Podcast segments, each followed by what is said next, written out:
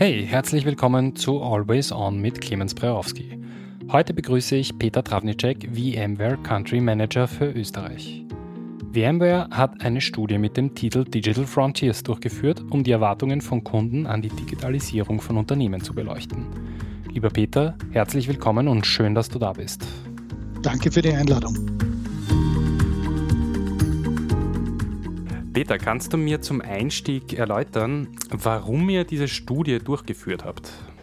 Nun ja, wir haben uns überlegt, wie wir unseren Kunden, wo doch sehr viele mitten in dieser Digitalisierung stecken, die auch einen ungeheuren Sprung gemacht hat im Zuge der Pandemie, ein bisschen zurückzuspiegeln, wie ihre Bemühungen von ihren Kunden gesehen werden. Denn am Ende des Tages geht es doch immer um die Frage, mhm. wie können wir unseren Kunden helfen, um deren Kunden besser zu helfen. Und äh, da ist es oft hilfreich, nicht nur das Innenbild der Unternehmen zu haben, sondern auch ein bisschen ein Außenbild zu bekommen.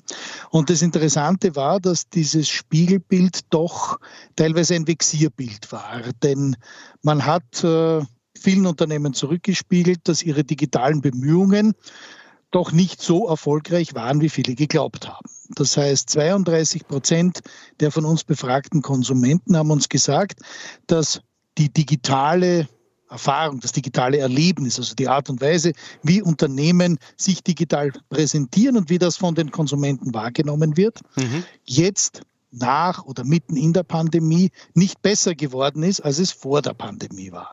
Und das ist, glaube ich, ein interessantes Phänomen, das es gilt, ein bisschen anzuschauen und damit auch natürlich den Kunden wieder helfen zu können, sich anzupassen, besser zu werden. Habt ihr das schon antizipiert, dass die Umfrage so ausgehen wird, diese Studie?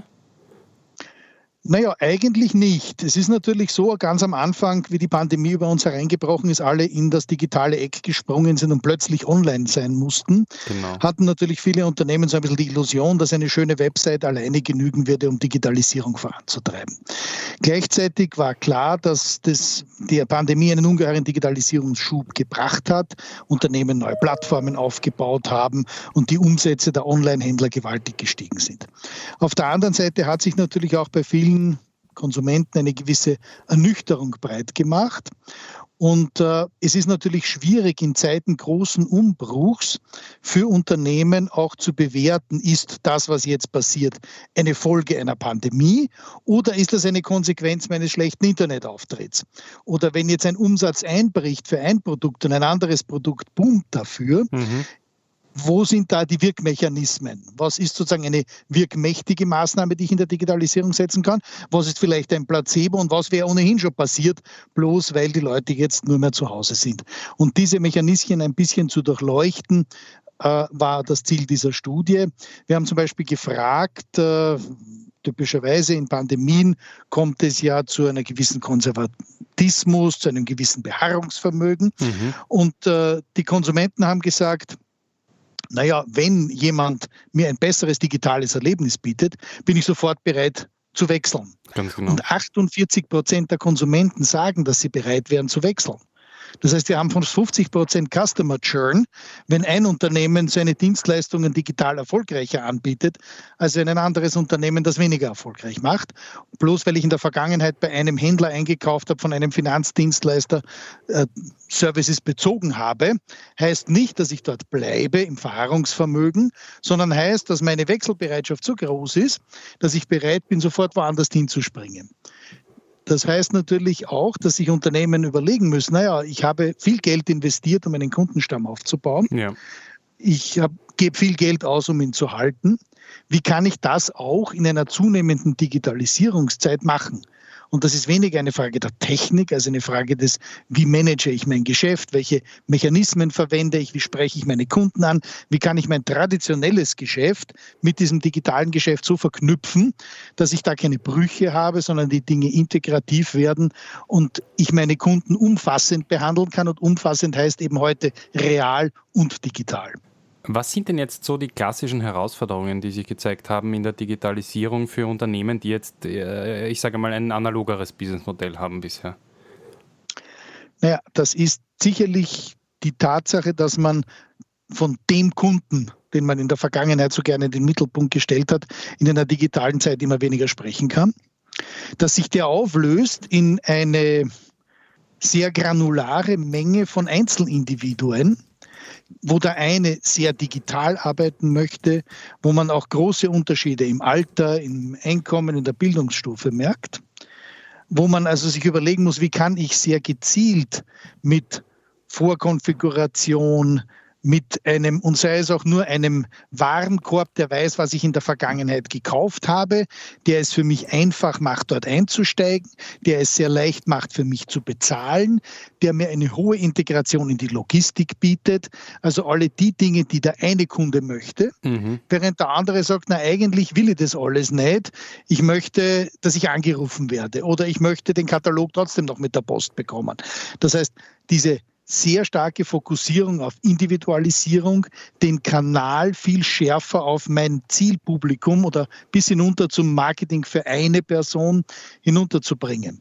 Das Ganze aber sehr stark natürlich gekoppelt mit der Stärke, die aus, der, aus dem Schwarm entsteht. Mhm. Denn was ist der Erfolg vieler dieser digitalen Buchhändler? Dass sie mir die Bücher anbieten, die Leute mögen, die das Gleiche lesen, was ich lese. Und wenn ich dort hineingehe und mir die Schwarmintelligenz abfrage, sozusagen, wie hat euch denn das gefallen?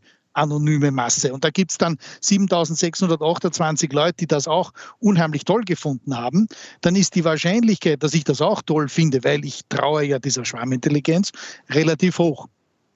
Was heißt wiederum, dass wenn ich diese Mechanismen meinen Kunden nicht zur Verfügung stelle, ich meinen Kunden bei seiner Kaufentscheidung alleine lasse. Das heißt natürlich auch, dass ich mir selbst sehr viel Potenzial wegnehme, den Kunden und sein Verhalten steuern, umgarnen, bei mir behalten zu können. Das, was typischerweise der Buchhändler früher gemacht hat. Ich bin zum Buchhändler meines Vertrauens in der Margaretenstraße gegangen und der hat mir gesagt, Ernst, da habe ich das neue Büchel von dem und dem. Das ist so ähnlich wie das, was Sie letzte Woche so gerne gehabt haben. Schauen Sie sich das einmal an. Und dieser Effekt fällt jetzt weg, der geht jetzt in den anonymen Schwarm hinein. Das ist ein Aspekt, wo man einfach diese neuen Marketinginstrumente nutzen muss. Das andere ist natürlich, und wer kennt es nicht, das Thema von, ich will etwas gleich haben, diese Impulskäufe. Äh, das ist etwas, wo es nur um die Frage geht, wie schnell kriege ich denn das? Früher ist man hinuntergegangen, hinausgegangen, zum Händler gegangen, hat sich das Zeug geholt. Heute heißt es, ich kann es für Sie bestellen. Ja, bestellen kann ich es selber, da brauche ich den Händler nicht. Genau. Das heißt, es sterben jetzt alle die, die Dinge nur für mich bestellen können. Denn bestellen kann ich schneller im Internet auch. Und da geht es jetzt dann genau um die Frage, wie kann ich das traditionelle physische Geschäft, mhm. also meine Lagerhaltung, meine Warenlogistik, meine Lieferketten, meine Bezahlsysteme so integrieren, dass der Kunde, der etwas digital bei mir bestellt oder in einer digitalen Transaktion mit mir ist, das auch möglichst bequem bis zum Ende durchstehen kann. Denn wer wartet schon gern drei Wochen auf irgendwas und dann steht dann verfügbar beim Lagerbestand und dann gibt es aber die Größe nicht oder ich erwarte, dass ich draufklicke und bekomme das innerhalb von 24 Stunden. Ganz genau. Oder zumindest sagt man mir genau, wann ich es bekomme und sagt mir auch, wie ich es verfolgen kann. Und dann kann ich mich jeden Tag freuen, dass es ohnehin übermorgen kommt. Aber was nicht funktioniert, ist, ich bestelle irgendwas und dann warte ich einmal, dann weiß ich nicht, wie lange das dauert. Dann ist das in irgendeinem nebulosen Zustand der Lieferkette irgendwo oder gar nichts. Und dann irgendwann einmal kommt es beim Postkasten bei mir an. Hoffentlich bin ich zu Hause. Und je fokussierter und je besser man dort die Integration zusammenbringt, desto größer ist die Chance, einen zufriedenen Kunden zu haben. Weil das halt immer so gut funktioniert hat, werde ich wieder dort einkaufen. Nur wenn ich zweimal enttäuscht worden bin, kaufe ich dort ganz bestimmt nicht mehr ein. Und das ist ja so einfach, denn der Mitbewerber ist ja nur mehr ein Windows-Fenster weit entfernt. Und damit steigt wiederum diese Bereitschaft zum Wechseln, wenn es woanders scheinbar besser ist. Ich probiere es leichter aus. Und damit geht es um die Frage, wie kann ich in dieser volatileren Welt meine Kunden nutzen. Und wenn die Hälfte der Kunden bereit ist, und zwar nur die 48 Prozent von denen, die wir gefragt haben, bereit sind, sofort zu wechseln, wenn ein anderer ein besseres Einkaufserlebnis bietet, heißt das, dass wenn wir jetzt so die durchschnittliche Graurate dazu nehmen, da gibt es ein ungeheures Potenzial, das es auf der einen Seite abzuholen gilt und auf der anderen Seite zu verteidigen. Corona hat die Entwicklungen beschleunigt, die sich schon vor der Pandemie deutlich abgezeichnet haben. Das Voranschreiten der Digitalisierung kann also für niemanden eine große Überraschung gewesen sein. Warum ist es also für eine Vielzahl an Unternehmen so schwierig, ihre Prozesse zu digitalisieren? Peter meint, dass es wohl nicht an den technischen Mitteln scheitert. Naja, es gibt, glaube ich, zwei Herausforderungen. Äh, die eine ist die, die man meistens als erste erwähnt, die andere ist die wirkliche Ursache. Hm. Das eine ist das Thema, dass man noch immer glaubt, Digitalisierung hat etwas mit Technik zu tun. Mhm. Die technischen Probleme der Digitalisierung sind lösbar. Da gibt es einen Werkzeugkasten. Wir können auch zu denen, die einen fertigen Werkzeugkasten anbieten. Technisch ist das gelöst. Äh, Zumindest wenn man ein paar vernünftige Leute in der IT sitzen hat, wenn man einen CIO hat, der sein Geld wert ist und wenn man sich ein paar Partner ans Boot holt, die damit umgehen können, ist das technisch in den Griff zu bekommen. Äh, kostet auch gar nicht einmal so viel. Auf der anderen Seite ist es vor allem in den Köpfen, in den Entscheidungsstrukturen und in den Kulturen der Unternehmen ja, verankert, die sich da schwer tun, diese Anker zu lichten und in die Digitalisierung aufzubrechen. Und das größte Problem ist, diese beiden Welten zusammenzubringen. Mhm. Denn man hat auf der einen Seite einen Techniker, der einen, ein Kaleidoskop aus Möglichkeiten aufspannen kann und ganz bunte Dinge tun kann aber eigentlich nicht weiß, wofür er es brauchen soll. Und auf der anderen Seite hat man jemanden, der aus dem Business kommt und sagt, eigentlich könnten wir uns das und das vorstellen und wir haben unsere Kunden gefragt und wir lesen diese Studien. Was in den meisten Unternehmen nicht gut funktioniert, ist diese beiden Dinge eng miteinander zu verzahnen. Mhm. Und Lernmechanismen zu haben, die notwendige Geschwindigkeit zu entwickeln, die Bereitschaft zu haben, es auch einmal ordentlich krachen lassen zu können und ordentlich dass es mal richtig in die Hosen geht. Mhm. Und diese beiden Dinge zusammenzubringen, ist eigentlich die Kunst dabei. Und dort scheitern die meisten Unternehmen. Mhm. Ähm, was bedeutet das jetzt für uns? Worauf sollte man sich konkret fokussieren? Hast du ein 1, 2, 3 Rezept? Naja, das, ich hab, kann versuchen, ein 1, 2, 3 Rezept daraus zu machen. Äh, man muss sich erstens ganz klar überlegen, was wollen meine Kunden? Und welche Arten von Diensten und Leistungen kann ich meinen Kunden anbieten.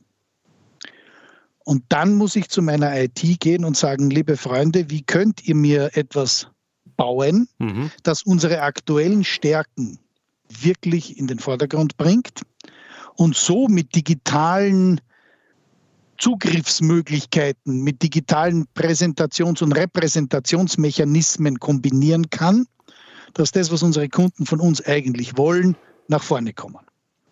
Und das ist, glaube ich, eine wichtige Reihenfolge. Zuerst sich klar zu werden, was wollen wir eigentlich. Mhm. Und das geht sehr häufig in einem Dialog. Das geht nicht, indem sich der Vertriebsvorstand ins Kämmerlein setzt und überlegt, was, was er gerne hätte, das dann bei der IT über den Zaun wirft, die sich das anschauen und denken, naja, also irgendwie werden wir das schon zusammenbringen. Und dann basteln die zwei Jahre herum und dann kommt irgendwas raus, was weit weg ist von dem, was der ursprünglich gedacht hat, ja. weil es keine Feedbackschleifen gibt, weil es kein Ausprobieren gibt. Wir hatten einen Kunden, großer Retailer in Salzburg, der hat ganz bewusst so einen, auf unserer Technik so einen, einen Versuchsladen entwickelt. Ja. Er hat gesagt, wir nehmen eine Filiale, klassischer Food Retailer, und wir probieren einfach Dinge aus. Mhm. Und das macht man nicht, so wie man klassisch ein Projekt begangen, angefangen hat. Wir kaufen uns jetzt einen Server und wir installieren einen Haufen Software und äh, dann probieren wir das aus und das kostet viel Geld und wenn es nicht funktioniert, wird irgendwer enthauptet, weil er hat Investitionen in den Sand gesetzt. Sondern ganz bewusst zu sagen, wir nehmen Spielgeld und wir probieren die Dinge aus. Und wir lernen dabei, so wie es funktioniert. Und wenn es nicht funktioniert, schmeißen wir es weg und machen es anders. Und der hat zum Beispiel gesagt, wann kaufen Studenten Essen? Ja. Es handelt sich um einen Job auf der WU und Studenten kaufen typischerweise das Essen entweder in der Früh, wenn sie auf die Uni gehen. Hunger kriegen sie am Vormittag und abholen wollen sie sich in der Mittagspause. Die ist meistens relativ kurz. Ja. War noch pro, vor Corona, also alle waren noch auf der Uni. Das heißt, man hat eine App geschrieben, wo die Studenten in der Vorlesung ihre Wurstsemmeln, ihr Cola, ihr Red Bull und mit Gurkel oder ohne Käse konfigurieren konnten, sind dann in der Zwischenzeit haben die Mitarbeiter im, in der Filiale, wenn man so will, diese Dinge vorbereitet, mhm. in Sackerln gepackt. Die hatten einen Barcode drauf, der ist mit der App, ist der Student dann in der Pause nicht mehr hingegangen, hat abgeklickt, hat sein Sackerl mitgenommen, hat online bereits dafür bezahlt und war in wenigen Minuten draußen. Hat für den Retailer den Vorteil, dass er den Engpass, nämlich die Leute, die Semmeln mit Wurst befüllen, mhm. das ist eine manuelle Tätigkeit, die man schlecht digitalisieren kann, besser ausnutzen in der Zeit, wo keine Studenten im Shop sind, kann die Zeit für den Studenten einzukaufen maximal verkürzen, kann auch sehr erfolgreich One-on-One-Marketing machen, weil halt die, die einen wollen Gurkel und die anderen Ketchup. Und man kann auf die Art und Weise das, den Bezahlvorgang, also das Warten an der Kasse minimieren. Das ist nämlich das Unangenehmste, wenn dann wieder einer schreit, bitte dritte Kasse aufmachen.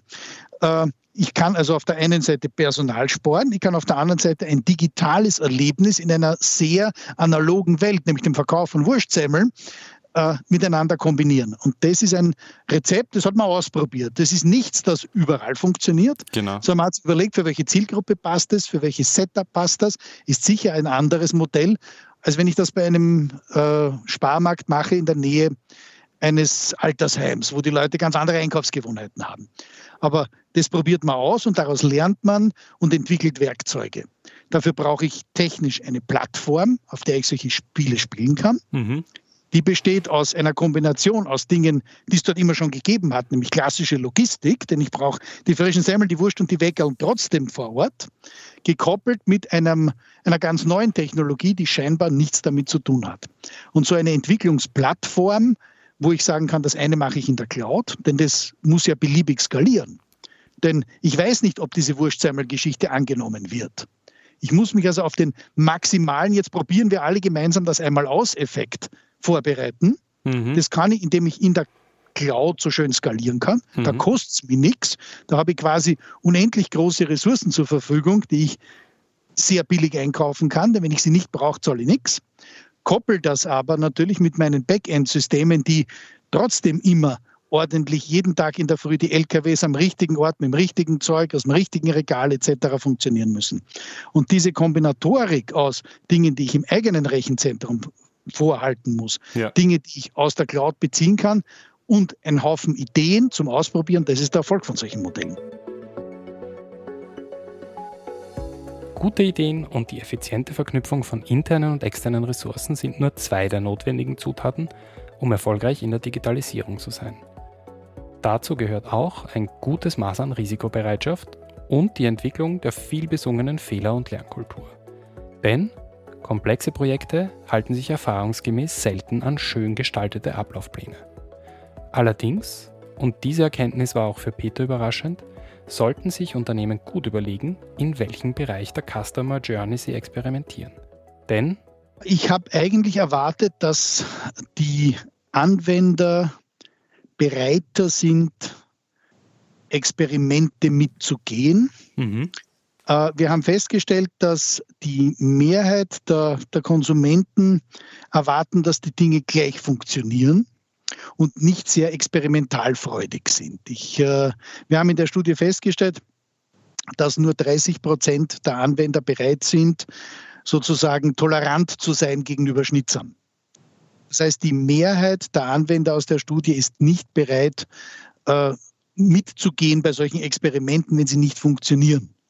Das heißt nicht, dass man dieses Wurstsemmelmodell nicht bereit ist mitzugehen. Mhm. Das heißt aber, wenn man jetzt was gekauft hat und die Logistik funktioniert nicht oder der Bezahlvorgang ist falsch, dann ist man sofort enttäuscht und die Mehrheit der Leute kaufen dann dort nicht mehr ein.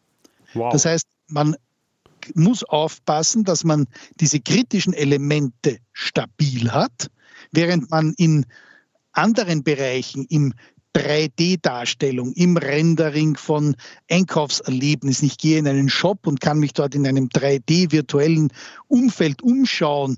Es kann einmal ein Vorschlag, den ich aus einem äh, Crowd-Bewertungssystem bekomme, daneben gehen. Aber mhm. die grundsätzlichen Dinge müssen funktionieren, sonst rennen die Leute sofort weg. Mhm. Das ist so, wenn ich beim Wirten zweimal falsch Wechselgeld rausbekommen habe, gehe ich auch nicht mehr hin. Und so ähnlich ist es von der Intoleranz auch äh, bei den Anwendern oder bei den Konsumenten. Und ich hätte erwartet, dass die Tatsache, dass Digitalisierung für sehr viele Menschen eine Innovation ist, neu ist, die Experimentierbereitschaft größer ist, als sie war. Ja, das ist wirklich eine interessante Erkenntnis. Das hätte ich auch nicht kommen sehen. Lieber Peter, letzte Frage. Wir haben heute darüber gesprochen, was sich so im letzten Jahr, getrieben durch Corona auch, in der Digitalisierung getan hat, wie sich die Kundenerwartungen entwickelt haben. Hast du in diesem Kontext einen Buchtipp für mich? Also was ich, ein Buch, das ich kürzlich in der Hand hatte, äh, heißt äh, Die Macht äh, der Seuche. Mhm. Ist gerade erschienen von Volker Reinhardt, der interessante Parallelen zwischen den Pestepidemien äh, des 14. Jahrhunderts mit der heutigen Zeit sieht, wo man also auch einerseits das Musterbeispiel Mailand hergenommen hat, wo man also auch mit klassisch alle bleiben zu Hause, wir machen Lockdown, sperren also alles zu, mhm. wir isolieren die Kranken, genau die gleichen Konzepte, äh, wie man sie heute auch hat. Man lebt den Aktionismus, äh, denn wenn der Mächtige nicht handelt, verliert er Legitimität. Da hat sich an den grundsätzlichen Systemen mhm. zwischen heute und dem Mittelalter eigentlich nichts verändert.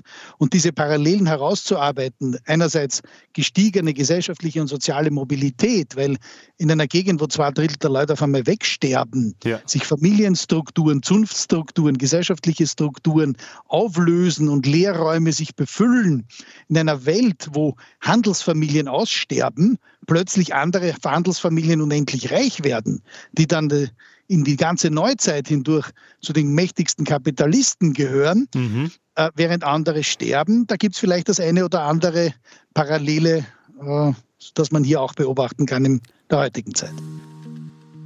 Lieber Peter, vielen herzlichen Dank für deine Zeit. Es war super spannend, mit dir zu plaudern und schön, dass du dabei warst. Ich danke dir für die Zeit.